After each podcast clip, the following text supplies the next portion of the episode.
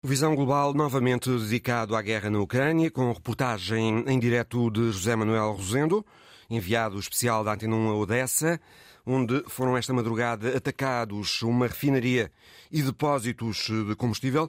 Vamos ter também comentários por José Milhazes e pelo professor do ISCTE, Bruno Cardoso Reis. Bem-vindos.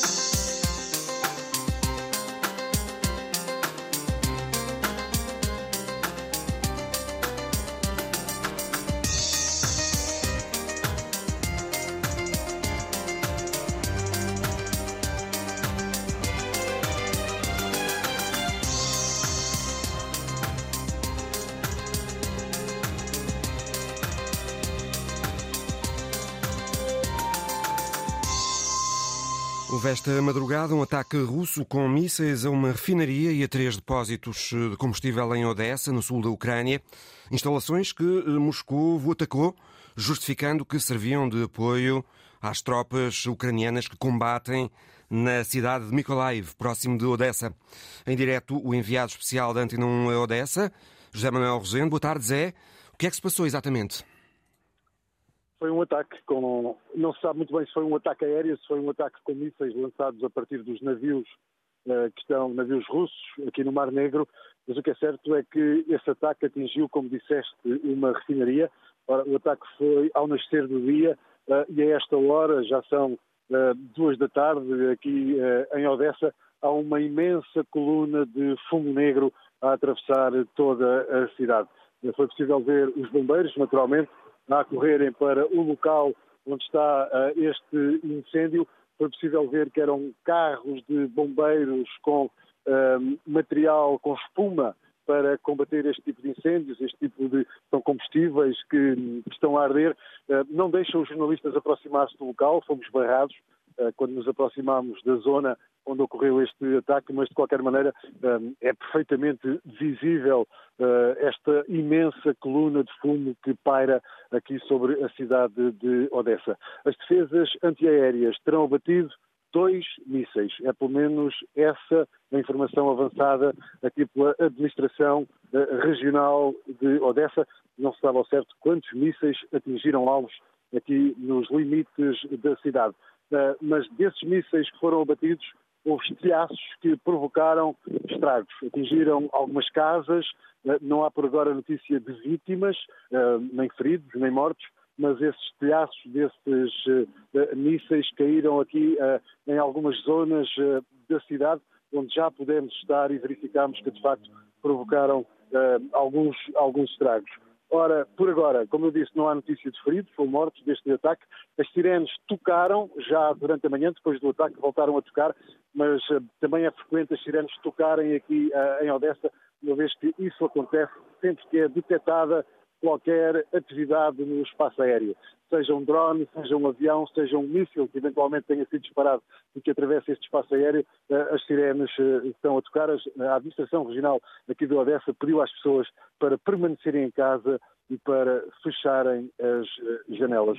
Ora, Zelensky, o presidente ucraniano, disse na última sexta-feira que a Rússia se preparava para atacar Odessa e, de facto, foi isso que aconteceu esta manhã, com várias explosões ao início do dia. Reportagem em direto do enviado especial da Antena 1 Odessa, José Manuel Rosendo. José Milhazes, boa tarde. boa tarde. Este ataque a Odessa parece seguir a lógica russa de destruição, ou pelo menos de enfraquecimento da logística das tropas ucranianas, tendo em vista os combates que se seguem. Uh, claro, isto visa claramente cortar os apoios às tropas ucranianas nos locais onde a Rússia pretende desferir os golpes mais duros nos próximos tempos, que é eh, ocupar completamente o Donbass nas fronteiras de 2014 e vir até cá abaixo, até Odessa exatamente, fechando assim o acesso da Ucrânia ao Mar Azov, e ao Mar, e ao mar Negro. Portanto, todo um percurso que vai de Lugansk até Odessa. Exatamente. Sudeste, eh, leste, sudeste, sudeste e sul da Ucrânia. Exato. Daí a importância, por exemplo, da cidade de Nikolaev, eh, Mariupol, que está a ser martirizada, e claro que uh, Odessa, que eu penso que irá ser uma daquelas cidades que irá resistir também até ao fim. Presidente ucraniano, Zé Volodymyr Zelensky, diz que as forças russas estão a retirar-se do norte do país de uma forma lenta, mas visível. Mas a situação militar no leste continua extremamente difícil, diz Zelensky. Zé, como pensas que está a situação militar neste momento? A pender para algum dos lados ou no impasse?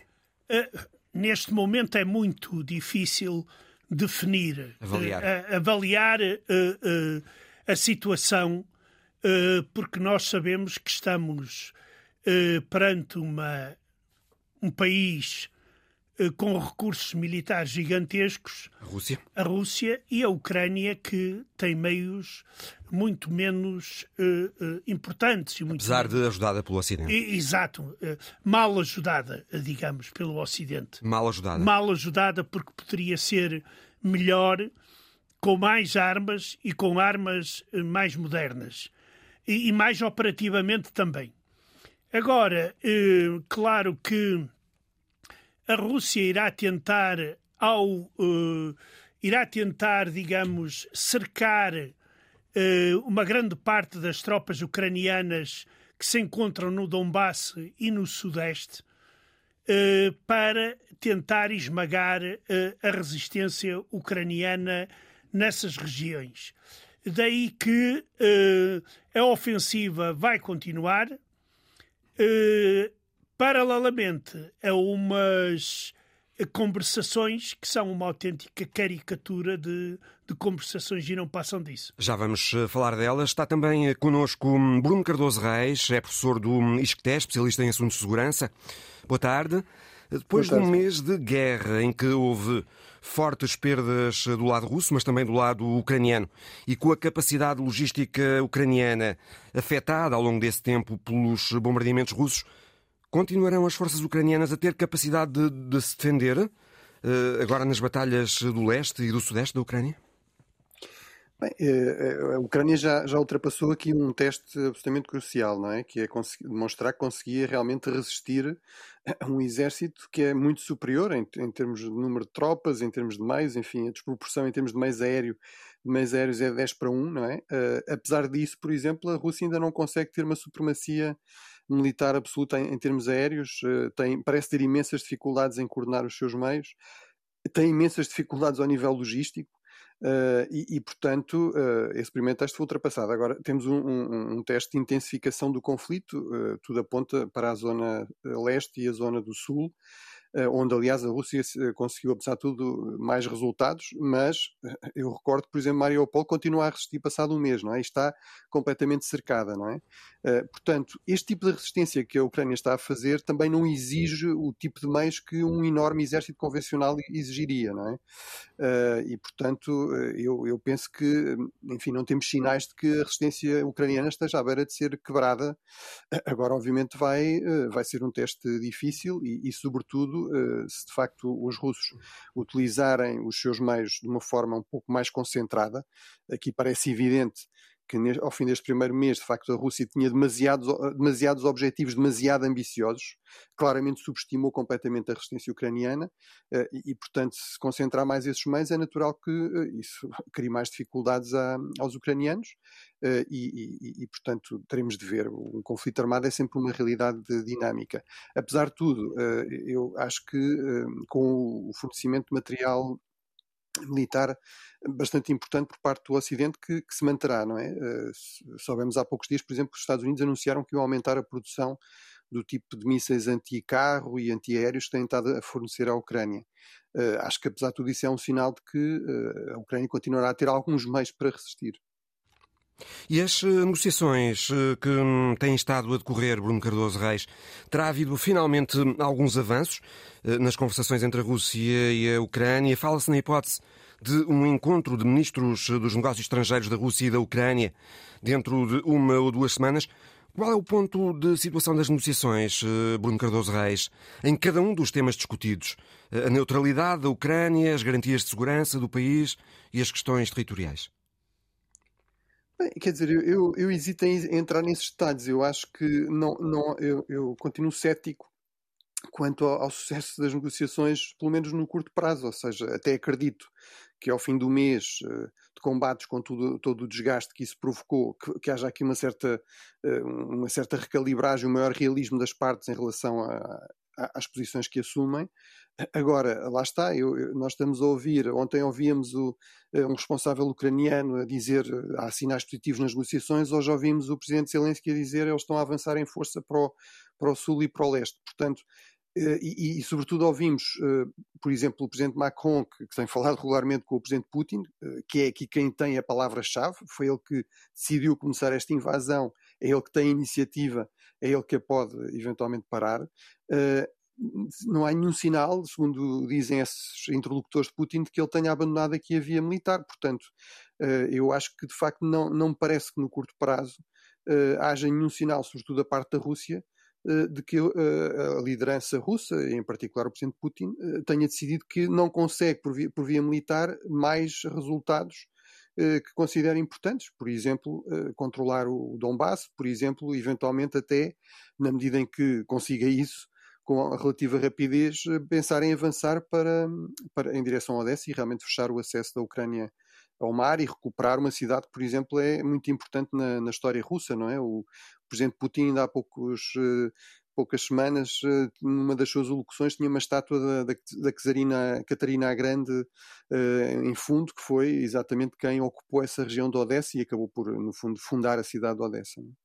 Zé a Reuters está a dar agora mesmo a notícia de que o Kremlin afirmou que uh, espera que algo uh, saia das negociações que têm estado a decorrer com os uh, ucranianos. esperas que algo venha a sair dessas conversações, Zé? Olha, o Kremlin tem afirmado tantas coisas e coisas tão contraditórias que vá-se lá saber qual é a realidade. E eu não acredito na assinatura de nenhum documento a curto prazo. Porque uh, aqui há um problema. É ver qual poderá ser a base desse acordo. Por exemplo, na questão da neutralidade da, militar da Ucrânia. Quer dizer, a Ucrânia uh, uh, garante que não vai entrar na NATO mas vai ter garantes. E esses garantes da sua segurança, não estando na NATO, vão ser, entre outros, países da NATO. Ou seja, isto é um absurdo, porque a, Ucrânia exige garantias de se a Ucrânia for atacada, os países garantes em três dias têm que decidir uma intervenção militar na Ucrânia.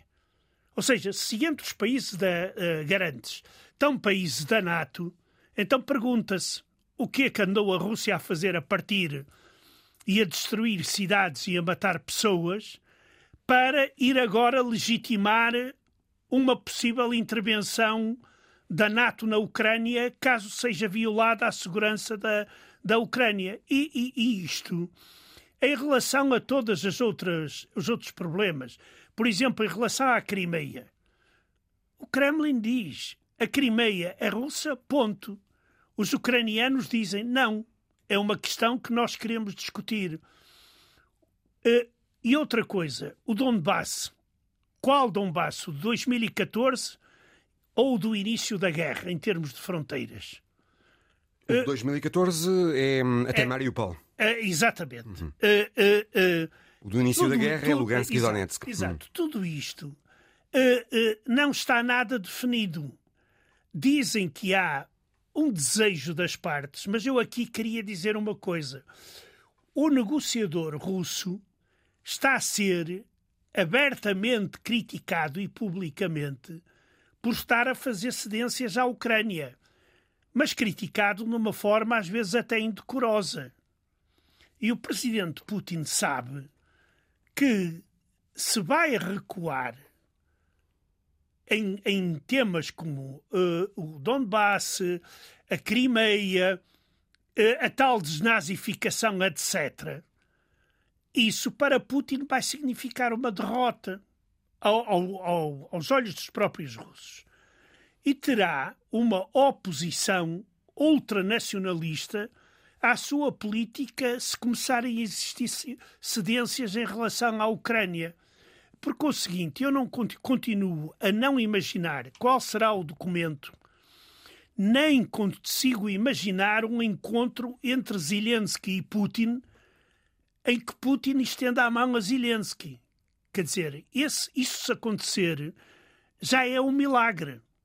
Ou será um milagre, mas muito mal recebido pelos aqueles que na Rússia apostavam na guerra como solução do problema. Ou seja, eh, eh, eh, eu acho que se criam expectativas falsas sobre conversações que ainda estão muito verdes e que é um processo político que está a decorrer. E, e, e, não só. Aqui há uma coisa: é que os negociadores não têm uh, capacidade de decisão. Eles não podem decidir nada. Eles apenas recebem o. Uh, uh, as recebem ordens, as propostas e primeiro recebem as propostas ucranianas que depois são transmitidas através dele para o Kremlin e o Kremlin é que vai dar a resposta. Ora, neste, digamos, nesta corrente, as propostas vão se transformando. E isto complica muito o, o, o, o jogo, o, digamos, a forma de compor o tal acordo de que todos esperam. Uh, além disso, efetivamente, a Rússia, uh, por exemplo, o que é que vai fazer a Rússia às suas tropas? O que vai retirá-las da Ucrânia quando for assinado esse acordo? E de que Ucrânia? Cá está outra vez a questão. Será de toda a Ucrânia, exceto a parte conquistada do leste e do sudeste, quando ela for controlada pelas tropas russas? Tudo isto são questões que não permitem esperar nem para breve, nem dentro de meses, uma, uma, uma solução do conflito. Negociações muito complexas. Exato. A não ser, deixa-me só, a não ser que a situação militar uh, chegue a determinado ponto em que obrigue porque, como nós sabemos, uh, uh, as Forças Armadas russas estão a meter água por tudo que é lugar, está a falhar em todas as frentes. Os ucranianos estão a mostrar uma força que ninguém esperava. Daí que isso também pode influir eh, numa decisão futura. Pode a situação militar forçar as partes a um, entenderem-se. A questão do uh, gás uh, russo para a Europa também muito falada. Vladimir Putin deu ordem para que o gás seja pago em rublos, se não diz que corte os fornecimentos. A Alemanha e França dizem que não querem pagar em rublos porque não é isso que está nos contratos. Um, Porquê esta insistência de Moscou em receber em rublos, Zé Milhazes? Para melhor aguentar o impacto das sanções? Uh, primeiro, é uma contrasanção patriótica. E agora, Kremlin, e agora, o Kremlin, já veio dizer esta manhã também que não é só o gás, é tudo. Todos tudo, os bens, sim. Todos os bens uh, vendidos pela Rússia terão de ser pagos em rublos. Exato. Isso primeiro tem a parte, a parte que eu diria patrioteira, que é nós também podemos fazer sanções. Porque no fundo, no fundo, já se encontram esquemas para dar volta a isto, porque a Rússia tem que vender o gás a bom preço. E, por exemplo, já há bancos ocidentais que têm esquemas, ou seja, por exemplo, as empresas eh, ocidentais alemãs eh, e todas as outras que queiram comprar gás depositam dinheiro nos seus bancos no Ocidente e esses bancos compram rublos ao banco que é o uh, da Gazprom, uhum. que é um, um, um, banco que não está sujeito às sanções exatamente para este esquema. Chama-se mesmo Gazprom, o banco. É, é? Gazprom Bank, é. chama-se. Uh, exato. Daí que uh, isto é mais uma medida para inglês ver, mas que, mas que isto serve também, ou deveria servir, para a União Europeia tomar consciência de que tem que resolver os seus problemas de forma radical e definitiva. Em rublos ou em euros, a Europa estará condenada a ter de continuar a comprar eh, gás à Rússia nos próximos tempos? Bruno Cardoso Reis, é que as alternativas de fornecimento, por enquanto, não conseguem compensar uma eventual falta do gás russo. Sim, o Ocidente tem aqui uma questão, uma posição difícil, não é? Desde logo, por exemplo, esta questão que já foi referida do fornecimento de armamento, não é? No fundo, eh, vai fornecer-se armamento muito sofisticado à Ucrânia, mas a Ucrânia tem condições para, para utilizar, quer dizer, tudo o que é equipamento militar mais avançado ocidental, provavelmente não. Não se pode simplesmente fornecer um F-16 e, e, esperar que as pessoas peguem no avião e voem com ele, não é? Portanto, tudo isso implica meses, anos de, de treino. Eh, mas mesmo em termos da, da resposta, digamos, a, esta ofensiva russa ou estas notícias de massacres, o que é que é aqui proporcional? É? Eh, mais sanções, mas como fazer isso também sem danificar demasiado a economia europeia? Não, é? não se ganha uma guerra económica com a Rússia com falências massivas ou com a paralisia de, de parte da indústria europeia. Enfim, aí aquilo que temos ouvido dizer é exatamente isso: é que, sobretudo, países como por exemplo, a Alemanha, eh, mas mesmo muitos países do leste europeu, que até estão aqui na linha da frente, eh, digamos, do enfrentamento com a Rússia como a Polónia, estão de facto muito dependentes do, do gás natural russo eh, e, e, portanto, não seria possível dispensar esses fornecimentos sem um custo económico muito, muito grande. É verdade que na guerra essas coisas às vezes acontecem e tem de se encontrar soluções, enfim, o racionamento, fechos parciais, etc. Mas à partida é uma opção que a Europa irá encarar sempre com grandes reservas e acho que por razões compreensíveis. Realmente aqui o objetivo, lá está, é procurar fazer a Rússia pagar um preço muito elevado por esta invasão e, e, não uh, danificar ou destruir, criar problemas, na, digamos, difíceis de gerir na economia europeia. Joe Biden disse que os Estados Unidos não vão deixar eh, Putin instrumentalizar os recursos energéticos. Anunciou que vão ser libertados 180 milhões de barris de petróleo das reservas americanas nos próximos seis meses para conter os preços. Também anunciou que outros 30 países aceitaram também libertar barris das suas reservas estratégicas.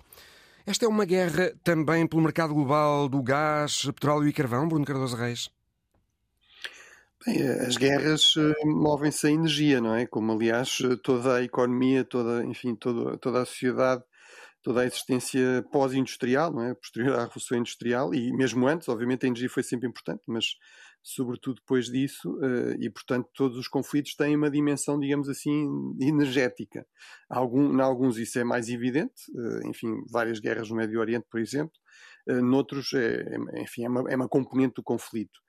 e aqui realmente é uma componente do, do conflito e, e, e com esse com essa dificuldade adicional, que é, estamos aqui num processo de transição energética já, já de si complicado e que já tinha criado alguns problemas, que não avançou o suficiente, uh, ou seja, estamos de facto numa fase de transição, portanto, uh, não há ainda alternativas suficientes aos combustíveis fósseis, uh, e isso criou algumas tensões com os países fornecedores habituais, a par de problemas políticos vários, por exemplo, aqui, enfim, a Arábia Saudita, nos últimos anos, e sobretudo depois da, da da eleição de Joe Biden uh, aproximou-se bastante, por exemplo, à Rússia, não é? Uh, hoje em dia falamos cada vez mais da OPEP, da, da, OPEP+, não é? Ou seja, com a, uh, com a Rússia, não é?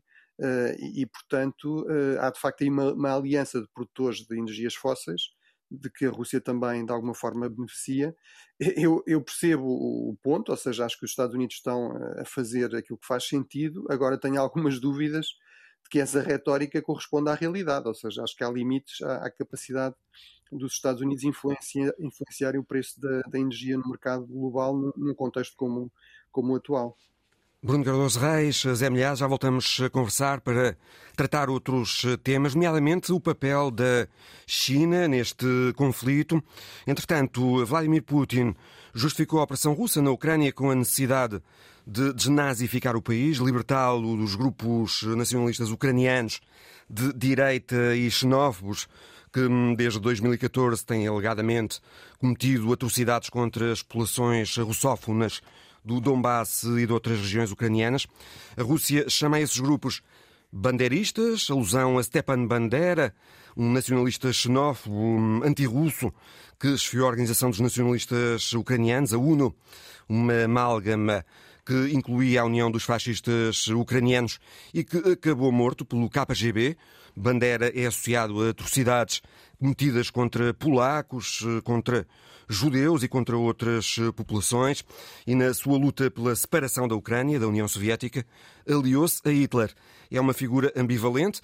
Uns veem-no como o ícone ucraniano da luta pela independência, outros criticam-no pelas atrocidades e por ter colaborado com os nazis. A demonização dos bandeiristas, no discurso oficial russo, serviu então a Putin para justificar a operação militar com o objetivo de desnazificar a Ucrânia, mas eh, Yaroslav Ritsak, historiador ucraniano, professor na Universidade Católica da Ucrânia e também diretor do Instituto de Estudos Históricos da Universidade Nacional Ivan Franco, em Lviv, contou ao enviado especial da Antena Luís Peixoto que a história de Stepan Bandera e da extrema-direita nacionalista ucraniana tem sido e continua a ser mais complexa do que parece à primeira vista. Nobody really uh, had idea what kind of plans Hitler and Nazi has toward the Eastern Europe, including Ukraine. Ninguém sabia quais eram realmente os planos de Hitler e dos nazis para a Europa de Leste, incluindo a Ucrânia. O principal ideólogo dos nazis, Alfred Rosenberg, que conhecia a União Soviética muito bem, promoveu a ideia de um Estado ucraniano independente como um meio para derrotar Stalin porque ele acreditava que a União Soviética não podia passar sem a Ucrânia e, portanto, se os alemães queriam vencer, tinham que ter a Ucrânia do seu lado. Muitos ucranianos, na altura, leram as opiniões de Rosenberg e acharam que os nazis podiam ser aliados da Ucrânia contra os soviéticos. No entanto, a maioria dos ucranianos, na altura, achava o contrário. Achava que Hitler desconfiava dos ucranianos porque eram eslavos e, portanto, eram considerados sub-humanos. Por isso, antes de 1939, ninguém sabia realmente qual ia ser a atitude de Hitler em relação à Ucrânia. Portanto, no fundo, o que os nacionalistas tinham era a esperança de que Hitler acabasse por fazer o jogo que convinha aos ucranianos. A verdade é que, a partir de 1938, muitos deles foram ficando mais céticos sobre essa possibilidade, incluindo o próprio Bandera. Para esses, a referência não era tanto Hitler e os nazis, mas sim a Itália e Mussolini.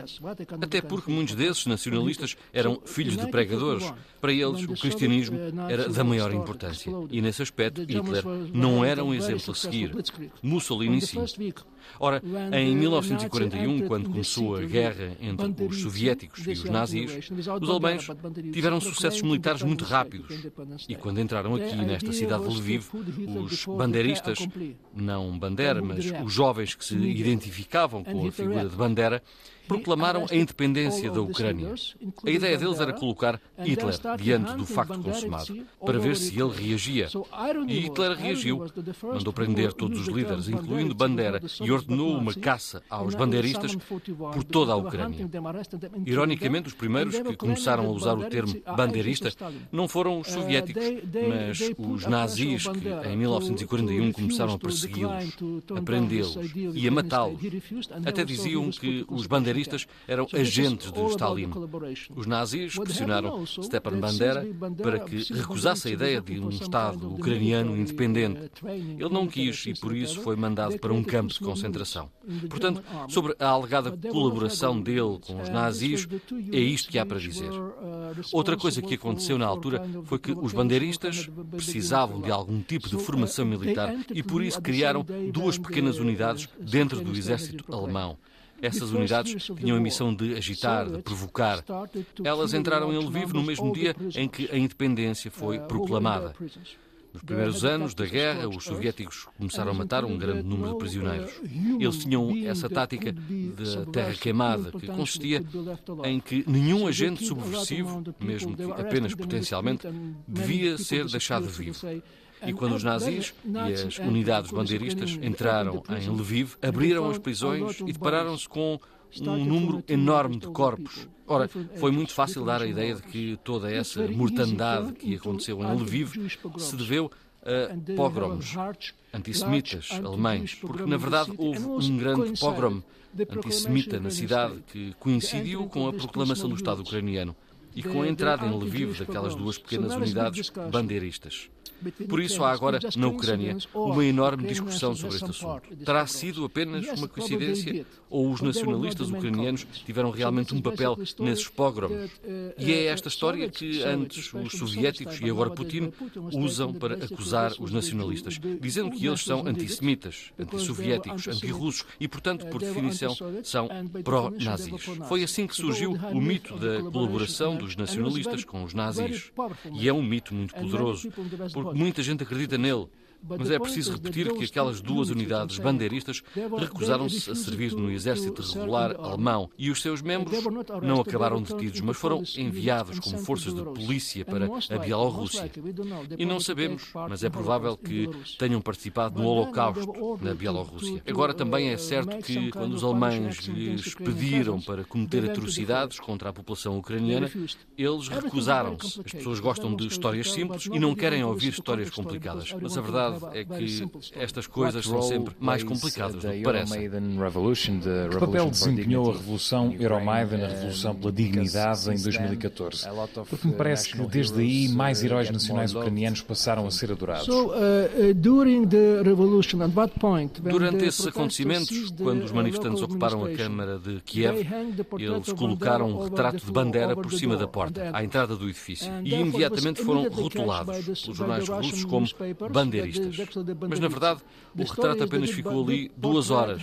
Foi logo retirado, porque Stepan Bandera é uma figura que divide os ucranianos. Foi substituído pelo retrato do poeta Taras Shevchenko, que é o maior símbolo da identidade nacional ucraniana. A verdade é que, como o retrato de Bandera esteve ali duas horas, isso foi imediatamente aproveitado pela propaganda russa, que chamou aos manifestantes bandeiristas. Sem dúvida que Bandera foi ferozmente antipolaco, anti-russo e antissemita. Ele era extremamente xenófobo. Mas é importante referir que ninguém hoje na Ucrânia usa esse tipo de slogans. Hoje, Bandera é apenas um símbolo da resistência anti-russa, porque nós não temos no nosso imaginário outro herói anti-russo. Ele preenche essa necessidade dos ucranianos. No fundo, as pessoas na Ucrânia nem sabem muito bem quem foi Stepan Bandera. E ainda pior com os soviéticos e com os russos, porque receberam sempre uma imagem ultra distorcida de Bandera, uma imagem colocada ao lado de Hitler da Maidan Revolution, podemos dizer que a Revolução Maidan cortou definitivamente com o passado soviético na Ucrânia? Em grande medida, sim. Mas há uma coisa importante que tem de ser dita. Bandera foi e continua a ser a figura que mais divide os ucranianos. Uns veem-no como herói, outros como um bandido essa divisão é muito forte. Não tenho inquéritos recentes, mas talvez agora a simpatia pela figura de Bandera tenha crescido por causa da guerra e de Putin. Mas a verdade é que ele é uma figura controversa. É muito simples. Se queres ver os ucranianos a discutir, começa a falar-lhes de Bandera. Mas se os quiseres ver unidos, fala-lhes de Stalin.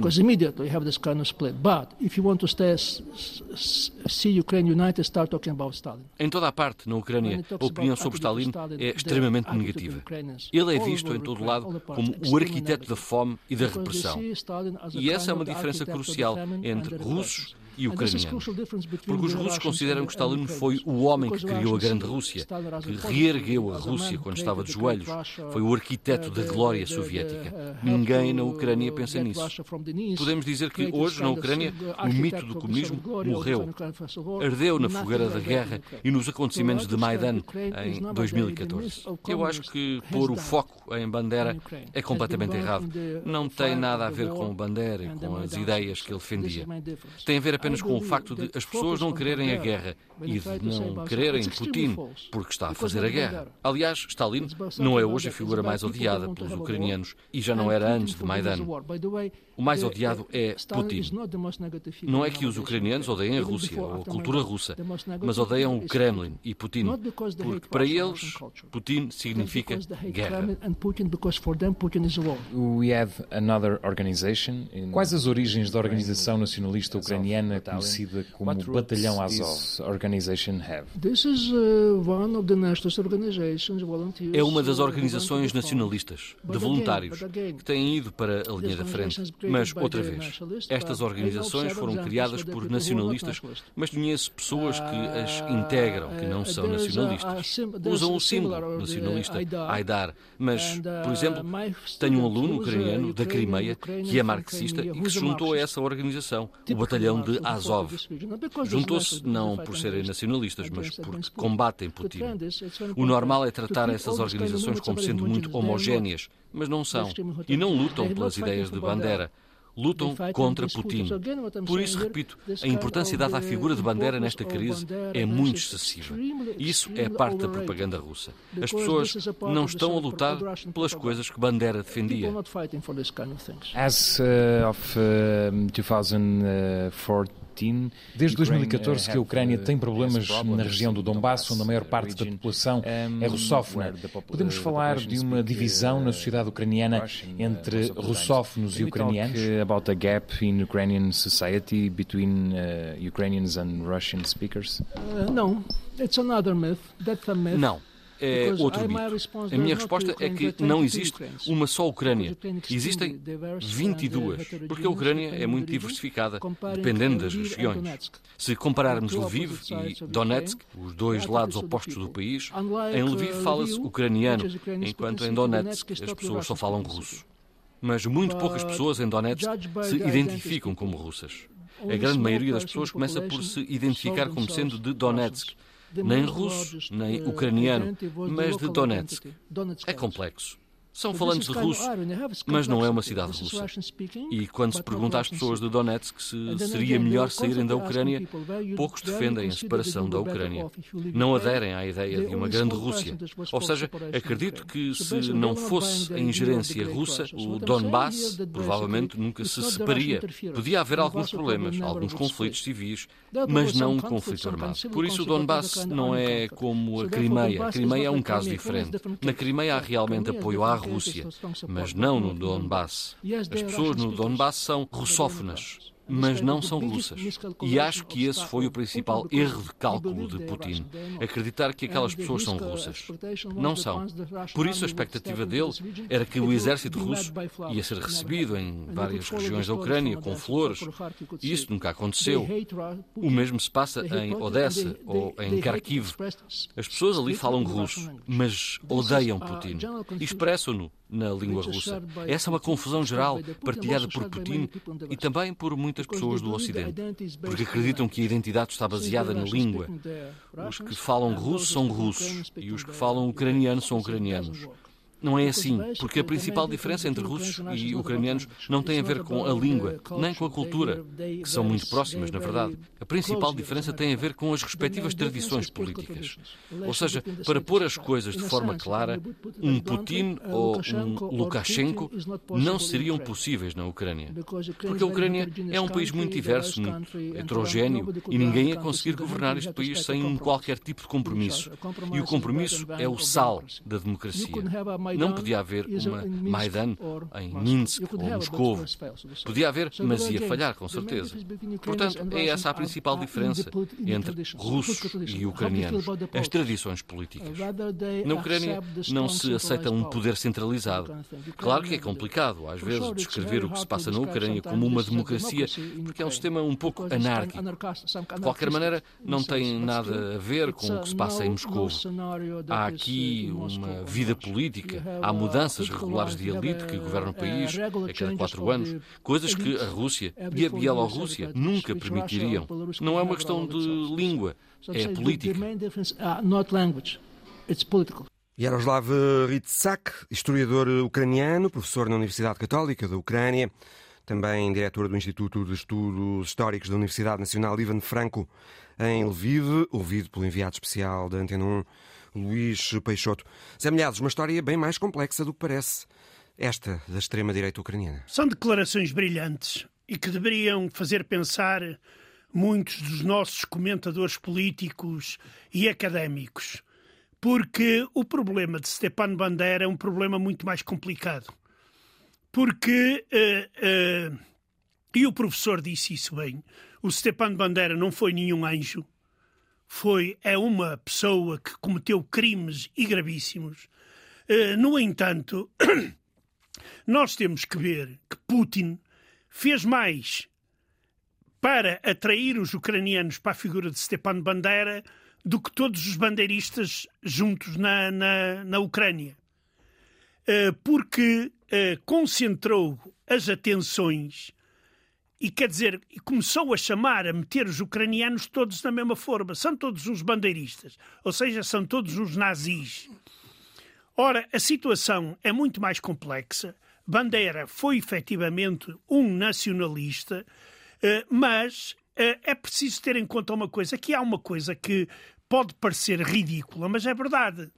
Por exemplo, a semana passada, o Ministério da Defesa da Rússia publicou documentos inéditos sobre os crimes dos nacionalistas ucranianos durante a Segunda Guerra Mundial, que já terminou há 70 e não sei quantos anos. E pergunta-se porquê é que esses documentos não saíram antes? E esses documentos refletem o leque todo ou só aquilo que Moscou quer que seja refletido nesses documentos? Ou seja, nós continuamos a não ter material sequer para poder avaliar os movimentos nacionalistas, que não é só na Ucrânia é, por exemplo, no Báltico também e na Bielorrússia, porque eles aconteceram. Por exemplo, no Báltico foi até 1956 os famosos Irmãos da Floresta, ou Verdes, como lhes chamavam, porque nem eram nazis nem eram comunistas. E então combatiam contra uns e contra outros. E aquela ideia, que é uma ideia muito importante, que está. Uh, uh, uh, que está. que é verdadeira e que às vezes não se tem em conta. Quando os nazis invadiram a União Soviética, foi muito pouco tempo após a União Soviética ter anexado a Ucrânia e a Bielorrússia Ocidental e uma parte da Polónia. Claro que quando entram os nazis, as populações, depois de já terem cheirado o stalinismo, viram nos nazis libertadores. Só que os nazis tiveram uma política internacional uma política nacional tão horrível, igual à de Stalin, racista, que as pessoas começaram a ter, a dar conta de que entre Stalin e Hitler vem o diabo e escolha. O diabo e escolha Ora, nem mais. Porque, reparem uma coisa, Stepan Bandera, Stepan Bandera. E o Stepan Bandera, que foi pior que o Stalin? No entanto, Stalin hoje está na moda na, na, na, na, na, na Rússia. Quer dizer, e ninguém. E ninguém uh, agora, se, vai se vai comparar qual deles foi mais cruel, os russos poderão ficar. Os russos não, os putinistas poderão ficar mais irritados. Bruno Cardoso Reis, a China. Sexta-feira, na cimeira com a União Europeia, a Europa pediu que a China não ajude a Rússia, nem financeiramente, nem militarmente, nem a ajuda a contornar as sanções internacionais. A China não deu garantias de nada. Qual é a postura da China em relação a esta guerra, na sua opinião? É uma posição de neutralidade ou dá apoio? Tácito ou mesmo direto à Rússia? Só antes disso, já agora como historiador, gostava de voltar um bocadinho a essa parte da, da história. Com certeza. Há alguns, há alguns bons livros sobre, sobre este tema, por exemplo, vários livros do Timothy Snyder ou do Sergei Plochy, que é um, que é um historiador também especialista na, na Ucrânia. Mas o meu ponto... Sobre o nacionalismo ucraniano sobre o nacionalismo ucraniano, sobre a história da Ucrânia, uhum. o Timothy Snyder sobre esta, esta, toda esta região de fronteira uhum. uh, que foi sucessivamente massacrada pelo, pelos soviéticos e pelos nazis uh, em vagas alternadas e por vezes até de acordo, não é? Naquela fase inicial entre 40 entre 40 e, entre 39 e 41 eh, a União Soviética na prática era um aliado da Alemanha nazi, não é? O famoso Pacto Molotov-Ribbentrop, eh, que tinha cláusulas secretas de agressão a vários destes uh, países e territórios e divisão entre, entre Moscou e, e Berlim. Uh, mas, mas o ponto que eu sublinho sempre é, ou dois pontos são cruciais. Um, é a história desta região é muito complicada e muito mais complicado do que esta versão de que a Ucrânia, por exemplo, sempre foi russa. Isso é completamente disparatado. É uma região com uma história extremamente complexa. Por exemplo, a zona de Lviv, que agora se fala tanto, só foi controlada por Moscou de forma continuada desde o fim da Segunda Guerra Mundial. Teve séculos e séculos como parte do, do reino polaco-lituano ou depois do Império dos Habsburgos. Um, ou depois da Polónia independente.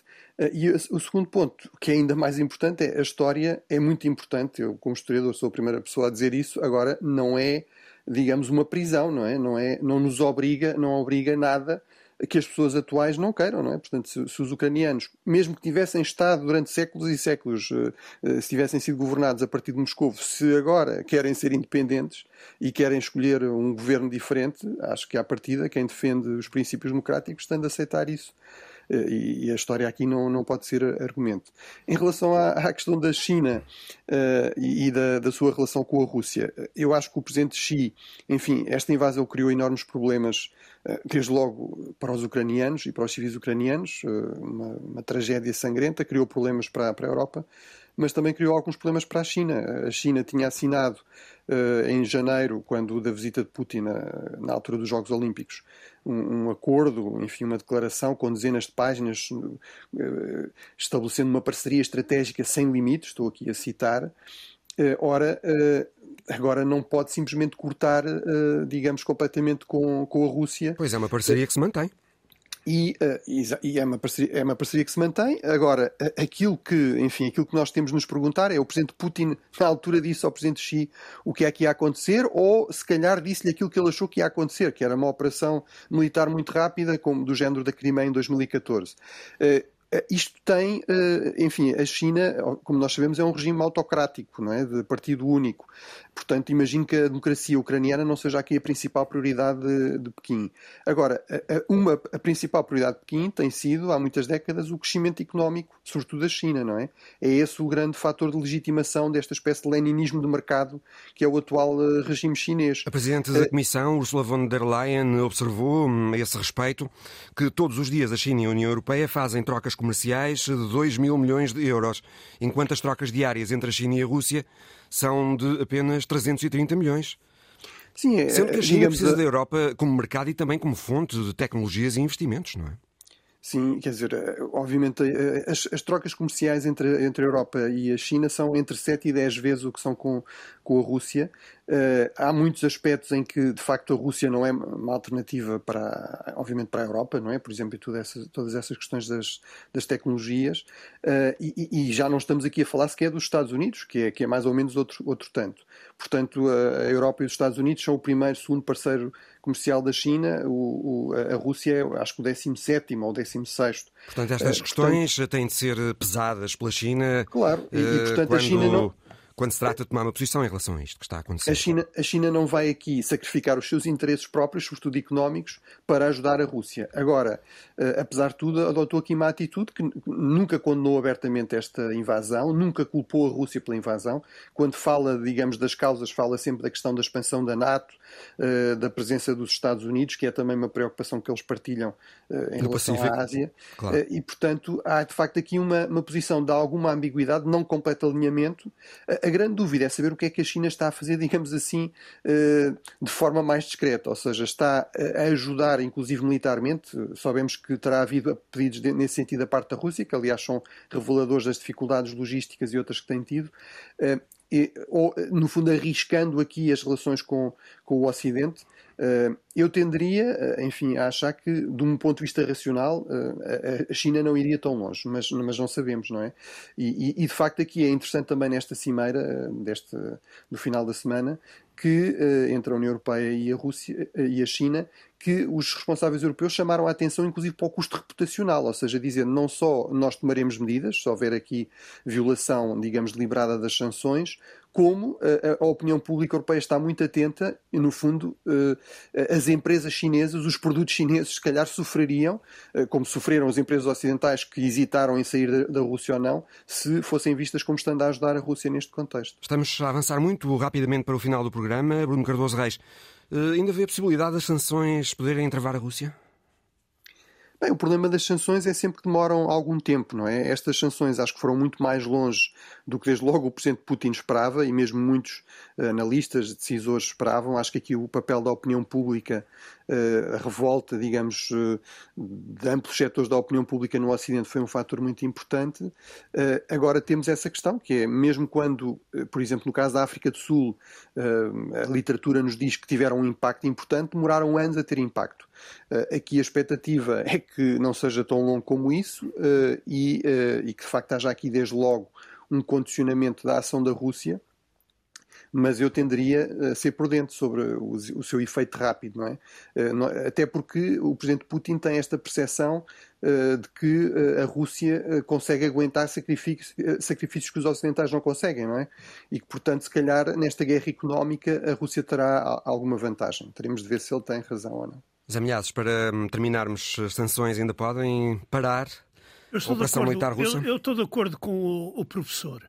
Nós estamos, é uma coisa, as sanções contra um país autocrático ou ditatorial são diferentes de sanções contra países democráticos. Por exemplo, eu receio mais, eu receio mais o reflexo, uh, o reflexo negativo que as sanções contra a Rússia vão ter nas democracias europeias do que as sanções à Rússia, porque aqui vive sem democracia. E as pessoas, quando Estás começam. a referir aos aumentos de preços? Ora, é? ora, nem mais. Até quando é que as pessoas. O aumento do custo de vida. Exato. Neste momento. Isso não muito... pode dividir a Europa? Por exemplo? Claro que pode, e isso faz parte da estratégia de Putin, uhum. que é fazer arrebentar rebentar do ponto de vista social com a Europa por dentro. Até mesmo com os refugiados, não é? Com a vaga de refugiados oh, ucranianos oh, oh, ora nem mais. para a Europa. Hoje somos todos Isso solidários. Pode uh, gerar um claro. cansaço. Claro, porque hoje somos todos solidários, mas a solidariedade das pessoas normalmente